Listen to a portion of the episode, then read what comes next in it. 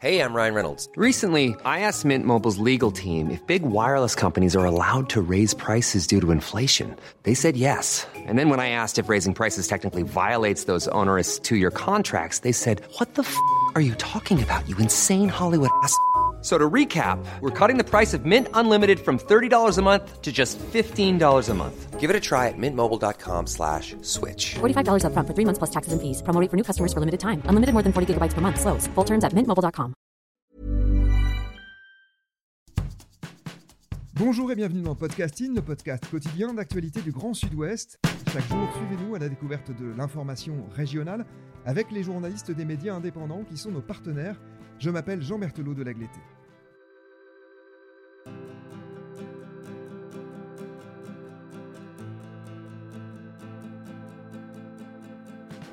Aujourd'hui, nous allons évoquer un article de Médiacité Toulouse. Avec ce partenaire, nous aborderons des sujets qui touchent nos deux régions, l'Occitanie et la Nouvelle-Aquitaine, où podcasting est ancré. Et nous inaugurons par ailleurs un format que vous retrouverez régulièrement, un même sujet traité en plusieurs épisodes. En l'occurrence, nous commençons un récit en deux parties. La deuxième sera bien sûr diffusée demain. Avec Médiacité Toulouse, donc, nous nous arrêtons aujourd'hui sur une personnalité qui est tout autant une figure d'Occitanie que de Nouvelle-Aquitaine. Il s'agit de Bernard Laporte. Le président de la Fédération française de rugby brigue un deuxième mandat à ce poste. L'élection aura lieu samedi, le 3 octobre. Mais Bernard Laporte se trouve dans la tourmente, lui qui a été placé un peu plus de 32 heures en garde à vue la semaine dernière. Et ses ennuis ne sont sans doute pas totalement terminés, car des soupçons entourent une autre affaire que celle pour laquelle la justice l'a entendu. Il s'agit cette fois du train pour la promotion de la Coupe du Monde 2023 qui pourrait en réalité servir les intérêts de Bernard Laporte en vue de sa réélection. Rugby, le train de la Coupe du Monde roule-t-il pour Bernard Laporte? C'est le titre de votre article paru dans Médiacité Toulouse. Bonjour Philippe Callenbrune. Bonjour. Vous êtes journaliste indépendant, vous travaillez notamment pour l'équipe, le JDD ou donc Médiacité Toulouse. D'abord un mot sur l'actu très fraîche, Bernard Laporte est certes reparti libre de sa garde à vue, pas blanchi pour autant. En quelques mots, que lui reproche-t-on dans cette affaire? On lui reproche euh, d'avoir en quelque sorte, et passez-moi l'expression, euh, été euh, acheté par Moed Altrad, grand entrepreneur français qui est aussi président du club de rugby de Montpellier et qui a signé un contrat privé avec Bernard Laporte, selon lequel Bernard Laporte devait intervenir au cours de, quatre séminaires organisés par le, groupe Altrad. Alors en soi, ce n'est pas répréhensible, mais ce qui interroge la, justice et les enquêteurs, c'est que dans le même temps, groupe Altrad est aussi devenu euh, partenaire de la Fédération française de rugby et euh, s'est euh, révélé un financeur de la candidature à l'organisation de la Coupe du Monde 2023. D'accord, alors à ce stade, bien sûr, il est présumé innocent, mais que risque Bernard Laporte? Oui, il faut bien insister sur le fait qu'il est, qu'il est totalement innocent à ce jour. Et c'est très difficile d'ailleurs de se prononcer sur les suites de cette affaire parce qu'elle traîne depuis maintenant trois ans. La police a, mené un, travail d'enquête euh, en profondeur. Hein. Euh, le moins qu'on puisse dire, c'est qu'elle a, pris le temps. Aujourd'hui, finalement, personne ne sait exactement euh, quelles sont les, pièces en, en, sa possession. Ce qu'on sait juste, c'est que de nombreuses personnes euh, ont déjà été entendus, euh, d'anciens salariés de la Fédération française de rugby par exemple. On sait aussi que euh, des perquisitions ont eu lieu à la fois à la Fédération française de rugby en 2018 et puis au domicile euh, de messieurs Laporte, euh, Serge Simon, Moad Altrad. Les enquêteurs ont, semble-t-il, jugé l'affaire suffisamment sérieuse pour mener des investigations en profondeur. Sur quoi cela va-t-il déboucher? Euh, À l'heure où nous nous parlons, il est, bien difficile de se livrer à, quelques pronostics. Simplement, les moyens déployés autour de cette enquête semblent quand même indiquer que des, suites pourraient être données. Mais encore une fois, on parle vraiment au conditionnel et toutes ces personnes-là sont aujourd'hui présumées innocentes. En lien avec cette affaire, vous le révélez dans le dernier journal du dimanche, les enquêteurs s'intéressent à la manière dont la France a remporté l'organisation de la Coupe du Monde 2023. La brigade de répression de la délinquance économique euh, travaille sur ce dossier. Semble-t-il, euh, les enquêteurs sont tombés sur quelques, quelques pièces qui les ont poussés à investiguer davantage sur eh bien, les conditions euh, dans lesquelles euh, la France avait pu remporter un petit peu à la surprise générale l'organisation de cette Coupe du Monde. 15 jours euh, encore avant la date de l'attribution, euh, c'est l'Afrique du Sud qui était euh, la favorite. Ce retournement de situation euh, en 15 jours a surpris d'une part le monde du rugby, mais aussi apparemment les enquêteurs de la BRDE qui sont allés chercher à comprendre ce qui s'était vraiment passé. Alors je l'ai évoqué, l'article que vous consacrez à Bernard Laporte n'est pas en lien direct avec cette affaire. Nous allons y revenir un peu plus longuement, mais là encore brièvement, de quoi est-il question?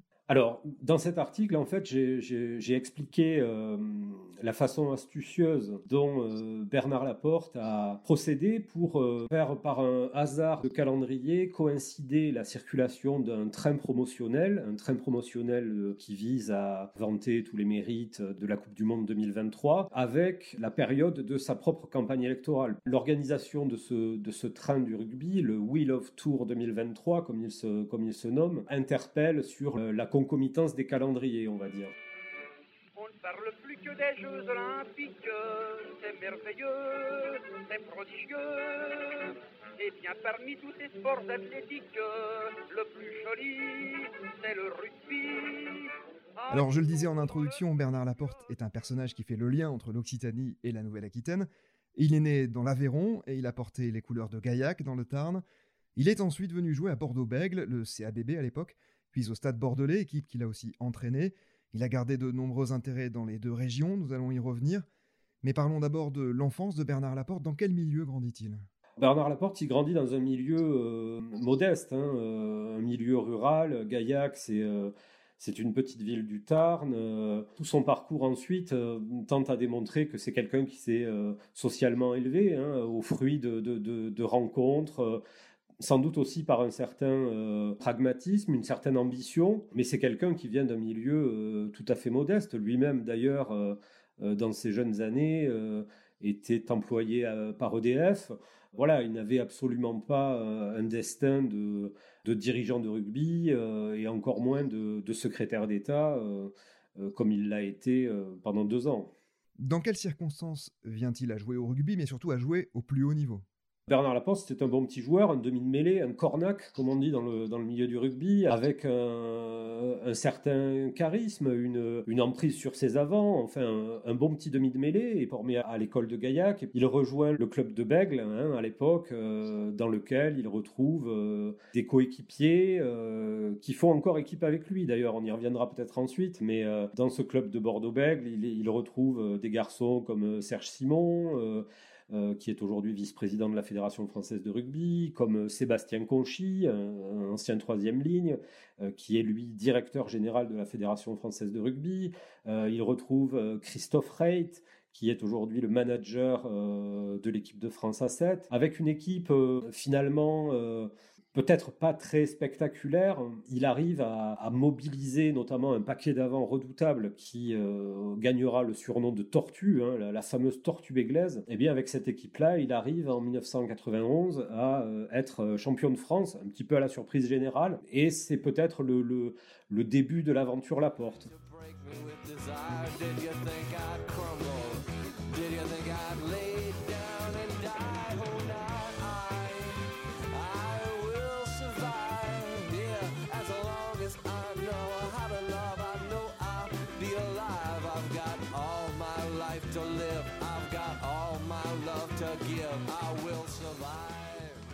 Philippe Callenbrun, ce podcast s'adresse bien évidemment à des personnes qui suivent le rugby et qui aiment le rugby, mais aussi à d'autres qui connaissent mal ce sport. Vous avez évoqué le poste auquel jouait Bernard Laporte, ce poste de demi de mêlée. Est-ce que vous pouvez nous en dire un mot? Euh, Quel est le rôle du demi de mêlée sur le terrain?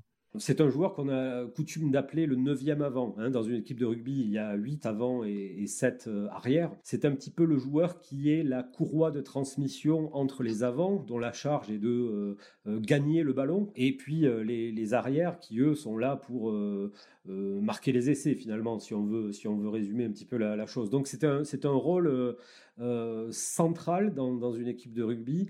C'est un rôle de leader. Hein, euh, le demi de mêlée forme avec le demi d'ouverture ce qu'on appelle la charnière, euh, un mot qui veut tout dire. Hein, donc vraiment qui est euh, au centre de l'articulation entre le jeu d'avant et le jeu d'arrière. De très nombreux joueurs d'ailleurs qui ont joué à ce poste de demi de mêlée ont aussi été capitaines hein, de leur équipe. On le voit encore aujourd'hui, c'est très fréquent et c'est un poste auquel on doit avoir à la fois des qualités techniques mais aussi du leadership.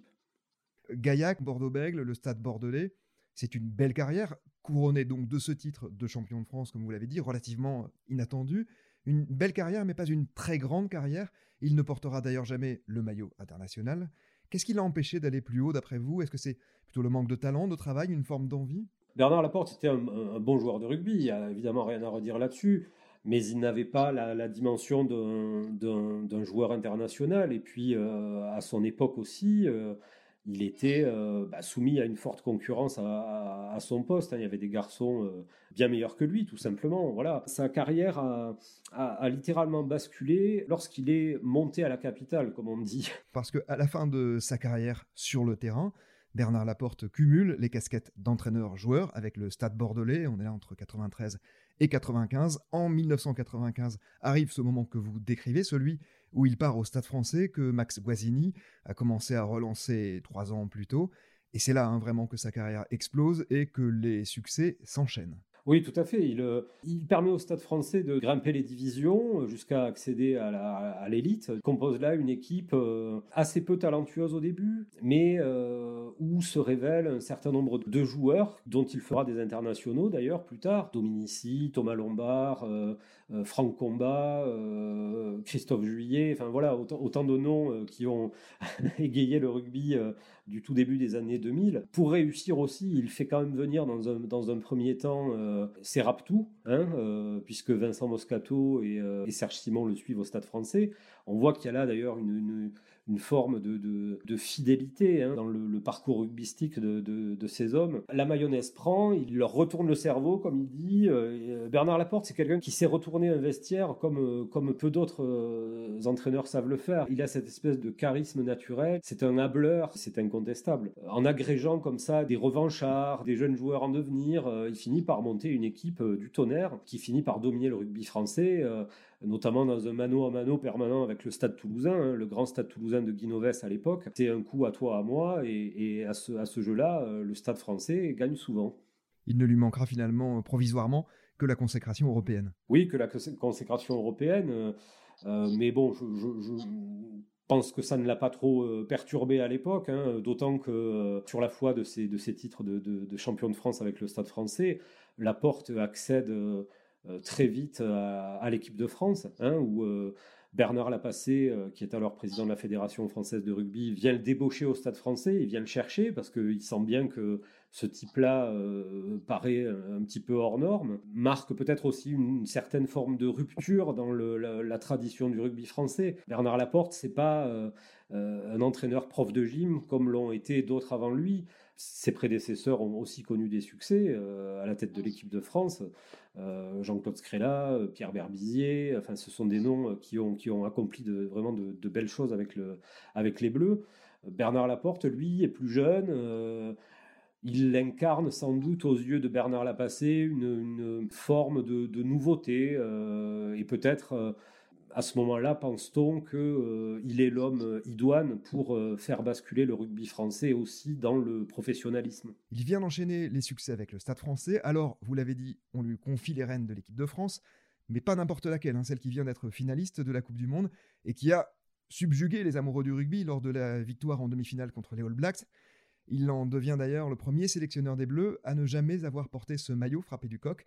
Ça ne l'empêche pas d'y rester 8 ans, avec des résultats plutôt bon, mais un style de jeu très critiqué, Philippe. Oui, tout à fait. Ben, il, change complètement la, philosophie du, jeu français à l'époque, qu'on caricature parfois euh, en employant ce, terme de French flair, bon, qui veut tout, et rien dire aujourd'hui, bien sûr, mais euh, qui, rappelle euh, les qualités finalement intrinsèques des joueurs de rugby français, cette capacité à à se faire des passes, à jouer dans les intervalles, euh, à marquer des essais spectaculaires finalement. Et euh, Bernard Laporte semble euh, tirer un trait dessus pour construire une équipe beaucoup plus axée sur la dimension physique. Il juge que l'équipe de France ne pourra être compétitive au niveau mondial que si elle suit la, la voie emprunté par les, euh, les grandes nations du Sud, hein, l'Afrique du Sud, l'Australie, la Nouvelle-Zélande, qui à cette époque-là euh, euh, se signalent aussi par cette volonté de, de, produire des joueurs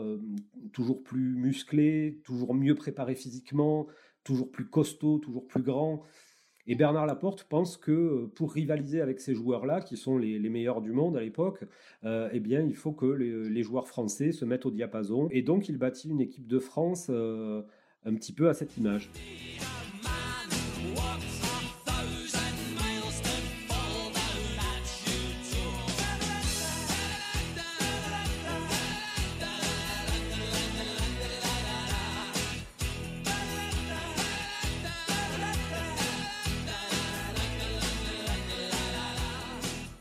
Durant son mandat à la tête de l'équipe de France, c'est deux mandats d'ailleurs plutôt, euh, l'équipe de France va connaître euh, certains succès. Pourtant, il n'est pas vraiment considéré comme euh, un sélectionneur parmi les meilleurs qui ont été sur le banc d'équipe de France. Qu'est-ce qui lui a manqué finalement? Bon, Bernard Laporte a un palmarès tout à fait honorable hein, à la tête de l'équipe de France. Il réalise deux grands chelems en 2002 et en 2004. Il mène l'équipe de France par deux fois en demi-finale de la Coupe du Monde. Mais tant sur le, jeu pratiqué, euh, exception faite de, la saison 2002 où vraiment euh, on a une équipe de France euh, extrêmement performante et qui, euh, qui développe un jeu euh, très très euh, très probant. Finalement, les amateurs de rugby restent un peu sur leur faim, d'autant plus que à cette époque-là, il faut le rappeler quand même, Bernard Laporte peut s'appuyer sur un, réservoir de joueurs assez exceptionnel. Quand on peut aligner dans une même équipe des euh, Raphaël Ibanez, Fabien Pelouse, euh, Serge Betsen, Imanol Arinordoki, euh, Julien Bonner, enfin on, pourrait tous les, citer, Yannick Josion bien sûr. Euh, euh, bon, on a là quand même euh, de quoi monter une équipe euh, un petit peu plus compétitive que celle qu'il a pu développer. Et puis surtout, je pense, ce qui plombe un petit peu les huit années de, Bernard Laporte euh, à la tête de l'équipe de France, ce sont les deux échecs en demi-finale de la Coupe du Monde. En 2003, euh, l'équipe de France est peut-être euh, intrinsèquement la, plus forte de la compétition. Elle chute en demi-finale contre l'Angleterre sous la pluie. Elle n'est pas du tout préparée à, ces conditions météo. Frédéric Michalak, euh, qui, est, à l'époque le, jeune ouvreur des Bleus, passe à côté de son match. C'est un premier revers pour Bernard Laporte. Il a l'occasion, quatre ans plus tard, euh, dans des conditions exceptionnelles, puisque le, mondial à ce moment-là est organisé en France. Il a l'occasion de se racheter. C'est pratiquement la catastrophe, puisque dès le match d'ouverture, euh, son équipe est battue par l'Argentine. Elle finira aussi très mal la, compétition en étant euh, à nouveau battue par l'Angleterre en, demi-finale. Alors certes, il y a l'exploit du quart de finale à Cardiff contre, contre les All Blacks, mais tout ça laisse quand même un petit goût d'inachevé euh, pour, pour Bernard Laporte à la tête de l'équipe de France. Et euh, c'est peut-être ce qu'on peut euh, aujourd'hui lui reprocher. Alors comment cet entraîneur à succès s'est-il retrouvé président de la Fédération française de rugby? Pourquoi est-il aujourd'hui dans la tourmente?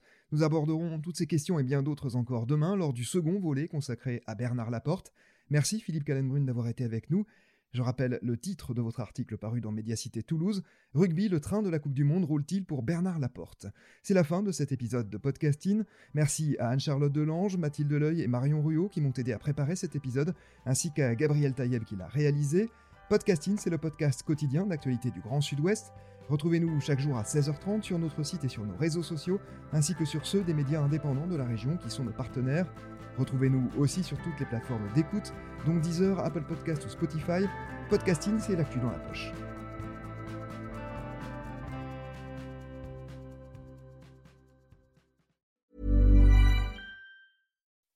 When you make decisions for your company, you look for the no-brainers. If you have a lot of mailing to do, stamps.com is the ultimate no-brainer. Use the stamps.com mobile app to mail everything you need to keep your business running with up to 89% off USPS and UPS. Make the same no-brainer decision as over 1 million other businesses with stamps.com. Use code PROGRAM for a special offer. That's stamps.com, code PROGRAM.